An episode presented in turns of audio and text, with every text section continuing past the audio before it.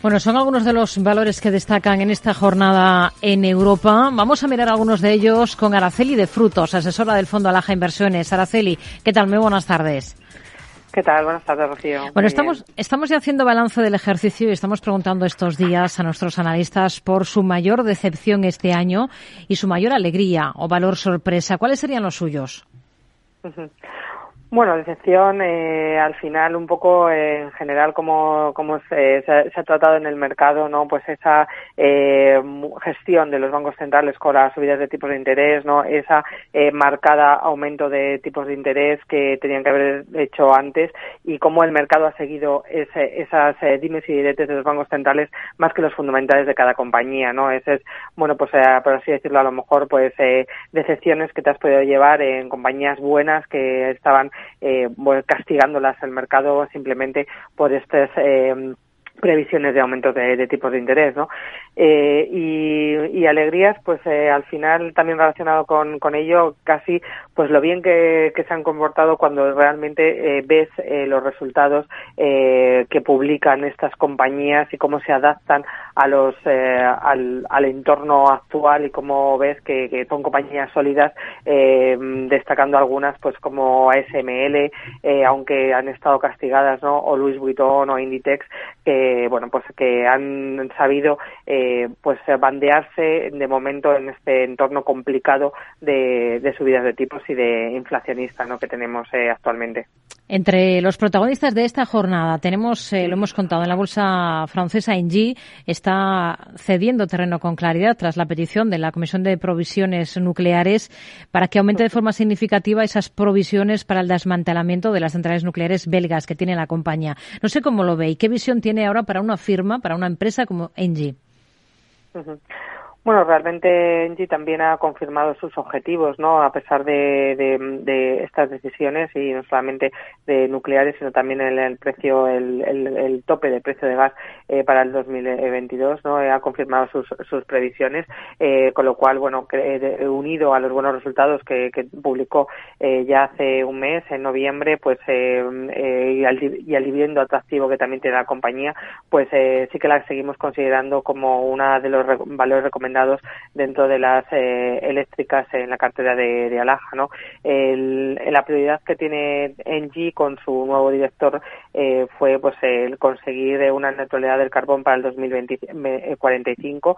Eh, y eh, está muy focalizada ¿no? en este en este objetivo eh, este objetivo ambicioso en cuestión de, de, renovables que es el 62% de, del grupo eh, y bueno hay que tener en cuenta que bueno pues eh, piedras en el camino no eh, es, está teniendo dado la volatilidad también que está habiendo en los precios de, de las energías el precio del gas pero eh, bueno estamos aún positivos la compañía tiene un sólido balance alta rentabilidad eh, por dividendo y un payout del 65-75%, con lo cual, bueno, pues eh, aún eh, se, se, la teníamos eh, recomendada, ¿no? Engie ahora mismo está recortando más de un 3%, peor comportamiento el que registra en la bolsa francesa a nivel rodanco, la caída en este caso se acerca a los cuatro puntos eh, porcentuales. ¿Estaría al margen de un valor como este en un entorno en el que estamos? Es decir, con esta recesión que veremos, parece, en Europa, aunque sea leve. Pues eh, el sector de inmobiliario no eh, sí que es uno de los sectores que probablemente eh, sufran no en, por esa recesión que, que, que comentas no eh, también hay que tener en cuenta que mm, en valoración también tiene un fuerte descuento ¿no? en la valoración del sector, eh, incluso eh, en términos de valoración están eh, por debajo de la crisis eh, financiera. Eh, en concreto, Unibail ha tenido bastantes eh, problemas en los años anteriores. parece que ahora sí que empieza a recuperar momentum en cuestión de generación de caja y que pueda volver al dividendo al el año que viene. no obstante, dentro de este sector inmobiliario no estaríamos sobreponderados y sí que recomendaríamos la española Merlin Properties eh, pues, eh, por su diversificación de negocio eh, fundamentalmente nos gusta bastante eh, el negocio de data center y el desarrollo logístico que, que está teniendo la compañía, así como pues ese eh, dividendo tan atractivo que, que, tiene actualmente y es una de las que recomendaríamos en, en el sector. Hmm. También está recortando con claridad Kering 3,8% ahora mismo. ¿Aprovecharía estos descensos para incrementar posiciones en la compañía de lujo francesa? Bueno, incrementar eh, posiciones ahora, la verdad es que tal y como, como está en estos momentos el mercado, ¿no? Que está bastante inestable, eh, sí que, eh, bueno, pues seríamos más cautos, ¿no? Eh, sí que la teníamos, eh, tenemos recomendada y sí que estaríamos en la compañía, ya que, bueno, pues eh, el sector de lujo creemos que es uno de los sectores en los que, bueno, hay que, hay que estar dado ese control de, precios, ¿no? Que tiene ese poder de fijación de precios y en torno a Louis Vuitton y Kering sí que se estarían nuestras recomendaciones hay mucho ruido también en, estas eh, dos compañías, principalmente por la exposición a China, ¿no? Que, bueno, pues eh, se tiene eh, muy subestimado esa, que va a afectar mucho a estas dos compañías, ¿no? Y también Kerin tiene ahora mismo que bueno pues hacer frente al ruido de ese cambio de diseñador en su una de sus marcas emblemáticas que es Gucci. Eh, pero yo creo que bueno pues está enfrentando todo el desarrollo de marca todo el desarrollo de comercio electrónico y sistemas logísticos y de transformación con las relaciones que con los clientes que se, que se han venido teniendo en estos años y que bueno pues eh, se ve en las cuentas que, que se está transformando y que bueno pues eh, se puede eh, aún eh, contar valor en estas eh, dos compañías. No digo si para entrar ahora mismo, pero si las tienes en cartera, sí que mantenerlas porque yo creo que, van, a, van a ser uno de los valores que pueden darnos alegrías. En el mercado alemán hoy tenemos un fuerte rebote en Deutsche Bank. ¿Le convence la entidad? ¿Cuál sería su opción preferida dentro del sector financiero europeo?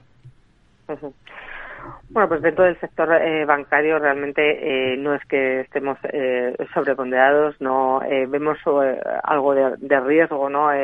sí que el lado positivo de esta subida de tipos de interés que se está experimentando, sobre todo, bueno, pues nos dicen en futuros en Europa, ¿no? El Banco Central Europeo que va a ser más pronunciada que ya lo que le queda en Estados Unidos, pues sí quedaría sea un elemento positivo para estar en, en el sector bancario europeo. no obstante, también eh, hay que ser muy cauto porque estamos a las puertas y estas subidas tan acentuadas se confirman de una recesión eh, en Europa y también un aumento de provisiones por parte del sector bancario. Eh, históricamente, este aumento de provisiones en el sector bancario lo que lleva es que a un bajo rendimiento ¿no? de, de los bancos, con lo cual de momento estaríamos fuera del sector bancario pese a ese atractivo de aumento de los tipos de interés y, hmm. y, beneficioso para, para ellos, eh, sin embargo, ¿no? Pero de momento estaríamos un poco eh, viéndolos eh, desde la barrera, ¿no? Una cosa más, eh, sector de las aerolíneas. Hoy tenemos noticias, por ejemplo, de Ryanair por el acuerdo salarial que ha logrado con los pilotos de la compañía irlandeses, en este caso. ¿Le daría cabida a alguna compañía del sector, alguna aerolínea en carretera de cara al año que viene, a 2023? Bueno, seguimos un poco el mismo razonamiento, ¿no? Eh, eh, son eh, sectores también cíclicos y si estas, si estamos a las puertas de una recesión, evidentemente, pues no tendrían un buen comportamiento. No obstante, los resultados del cuarto trimestre, creo que, bueno, pues según están publicando las compañías o adelantando las compañías, sí que mm, van a ser positivos, ya que, bueno, la demanda sigue fuerte, en verano ha, estado fuerte, en diciembre sigue fuerte. Hay reservas eh, eh, sólidas a pesar de, este eh, inicio de enfriamiento de, la economía, con lo cual, bueno, a corto plazo podemos ver alegrías en el sector, pero para la inversión a largo plazo, de momento, estaría, estaría fuera de ella. Nos quedamos con ello. Araceli de Frutos, asesora del Fondo Alaja Inversiones. Gracias. Muy buenas tardes. Muy bien, muchas gracias y feliz Navidad. Nos hablamos. Igualmente.